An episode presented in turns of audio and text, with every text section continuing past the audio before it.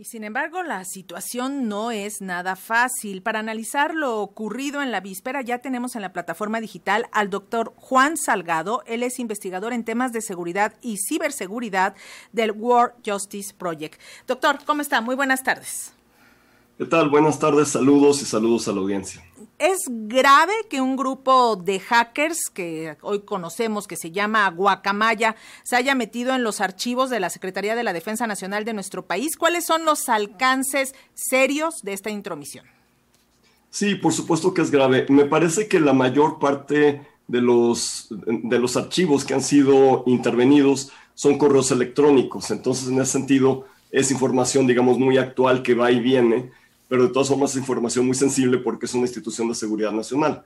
También hay que aclarar que son los gobiernos y los ejércitos, particularmente de Chile, Colombia, eh, El Salvador y Perú, que también han sido intervenidos por esta, por, esta organización ilegal, hay que decirlo, de personas que se dedican a robar eh, información cibernética. Eh, pero a México nos, nos toma con una debilidad muy importante, a diferencia de estos otros países, que es la carencia normativa específica que tenemos en materia de ciberseguridad. Si bien el Código Penal Federal establece cierto tipo de delitos y cierta tipificación de delitos que conllevan el uso de tecnologías, no tenemos una ley específica sobre ciberseguridad y hace muy bien en el, en el legislativo en empezar a tomar ese tema en serio, porque sí se requiere un debate muy profundo, no solo de la ley, sino de los alcances de la misma. Eh, el presidente López Obrador acepta que la información que se dio a conocer es cierta, pero también dice que el enfoque que se le quiere dar es sensacionalista. ¿Usted cómo la ve?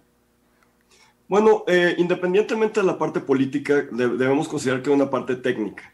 Y en ese sentido, eh, estamos hablando de una institución de seguridad nacional con información sumamente sensible, sobre todo en este momento en el cual se está cuestionando el papel del ejército en su actuación en torno al caso de Ayotzinapa y en temas muy sensibles relacionados con la seguridad a lo largo y ancho del país, el trato a migrantes, y en ese sentido, pues que, la información de nuestro ejército esté vulnerable a, este tipo de ciberataques, pues es algo que, que yo no lo llamaría de ninguna manera sensacionalista, sino que es un riesgo que hay que tomar en cuenta y es un riesgo que hay que atacar, es un riesgo eh, al, cual debemos tener las herramientas, por una parte normativas, pero por otra parte también todo el andamiaje eh, de, respuesta en términos de ciberpolicía de nuestra parte, de tener una policía especializada en la investigación de este tipo de delitos.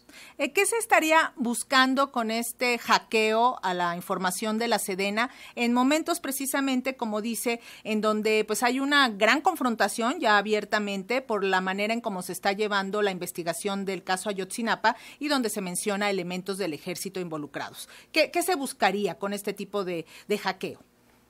Bueno, en realidad no, no conozco cuáles son los, los, objetivos de este grupo Guacamaya, como se hacen llamar y sobre todo pues me hace pensar debido al tipo de países que han seleccionado, si pensamos en Perú, en Chile, en México, en Colombia, en El Salvador, pues son países en los cuales el ejército ha tenido pues una participación muy desafortunada en materia de interacción con la, con la comunidad, de represión, eh, de violaciones a los derechos humanos. Es, digamos, como una línea conductora entre todos estos países el papel del ejército eh, en, El Salvador pues ha sido terrible en la destrucción de, eh, comunidades enteras, en, la búsqueda de en operativos eh, de inteligencia contra inteligencia, en, guerrillas. Y en México particularmente, pues, pues bueno, ha tenido pues una actuación que ha sido cuestionada desde hace tres o cuatro sexenios con respecto a su actuación en la guerra contra las drogas primero y ahora en su actuación preponderante en tareas de seguridad pública, ya constituido como la única fuerza de seguridad pública en el ámbito federal, en el momento en el cual se está planteando hacer una transición de la Guardia Nacional hacia la Sedena. Entonces, eh, digamos, ahí hay como un punto de preocupación muy importante y algo que es común con el resto de los países latinoamericanos. La diferencia es que en Chile, en, en El Salvador, en Colombia, en Perú, se ha dejado al lado el papel de los militares en la seguridad pública y en México al revés del resto de América Latina se está fortaleciendo la militarización de la seguridad pública. Nos llama la atención eh, la manera en que este grupo Guacamaya ya está haciendo su narrativa en Twitter. Hay que decir que es una cuenta nueva que aparece también ya en Twitter. Lo primero que tiene fijado en su página es nuestra fuga, Guacamaya o Guacamayo. Solo queremos que los latinoamericanos sepan la verdad de lo que pasa en cada país. Y también nos llama la atención lo que sigue. Gracias a Latinus por decir la verdad a Carlos Loret de Mola. O sea, surgen sacan esta información y además se vinculan directamente con un grupo que está pues firmemente en contra del actual gobierno. Eh, por un momento pareciera que nos llama también la atención que son puros gobiernos de izquierda en donde están haciendo estas filtraciones, que, que ahorita están gobernados por la izquierda, aunque efectivamente han tenido una presencia del ejército muy fuerte, pero son Chile, Colombia, Perú y El Salvador, que no es de izquierda, pero es muy populista, ¿no? Entonces, eh, nos está llamando la atención. ¿Usted cómo ve esta situación?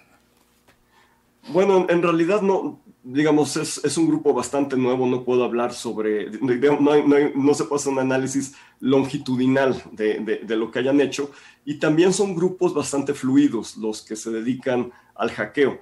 En ese sentido, pues eh, tienen eh, afiliación a ciertas causas, es difícil ubicarlos a veces en, un espectro de izquierda, derecha, son fenómenos eh, pues bastante amplios en términos de, su espectro. A veces sí tienen, eh, digamos, líneas políticas, por ejemplo, hay grupos yihadistas eh, dedicados específicamente al, ciberterrorismo y a, todas estas actividades que sí tienen una afiliación muy concreta.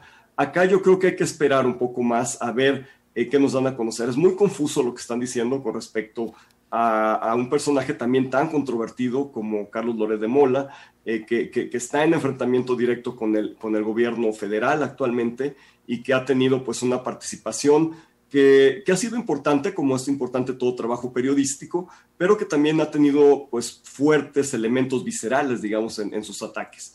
Eh, entonces, yo creo que esto no ayuda a aclarar, al contrario, confunde muchísimo más porque nos, nos, nos pone un entorno que ya de por sí es turbio, pero lejos de aclararnos, pues nos, nos genera muchísima más confusión que señalen a Lore de Mola. En una visión reduccionista, permítame decirlo, parecería el Anonymous de derecha, ¿no? Este grupo Guacamaya. Pero bueno, lo importante aquí, más allá de las implicaciones políticas que se van a empezar a dar las lecturas en las horas siguientes, es el asunto de legislar en materia de ciberseguridad. ¿Hacia dónde debemos ir? Sí, aquí yo creo que hay varias legislaciones modelo y, me parece que en el ámbito latinoamericano tenemos avances importantes en Argentina, tenemos avances importantes en Colombia y, es, necesario que volteemos a ver. Argentina, como es una federación, nos puede enseñar mucho en materia de cómo se puede articular en el ámbito federal las competencias en materia de inteligencia para poder combatir el ciberdelito Creo que eso es muy importante. Habrá que ver también cómo lo está haciendo Brasil. Y por supuesto, hay legislaciones muy avanzadas como en Estados Unidos, que es una federación también, como en Canadá y en otros países anglosajones, que comparten también este, este, esta condición mexicana de, federalismo que es, eh, que es tan especial y que, y que requiere, digamos, de la concatenación de todos esos actores locales y, y, federales. Pero también creo que tiene que haber una miscelánea, no solo tiene que haber una, una nueva ley, sino que se tiene que reformar la ley federal de telecomunicaciones, se tiene que reformar el Código Penal Federal, tiene que haber una adecuación, el, Código de Procedimientos Penales en, en, la federación. Entonces, tiene que haber, eh, digamos, toda esta adecuación normativa para poder tener una, una base sólida para poder combatir este delito. Ahora, el siguiente paso, después de tener la normatividad, es tener policías ciberpolicías que sean efectivas. Teníamos una ciberpolicía muy bien estructurada en Policía Federal. Digamos, eh, con todo y lo que podamos decir de Policía Federal hoy viéndolo hacia atrás, algo de lo más rescatable y de lo que más se profesionalizó fue la, la policía cibernética en Policía Federal.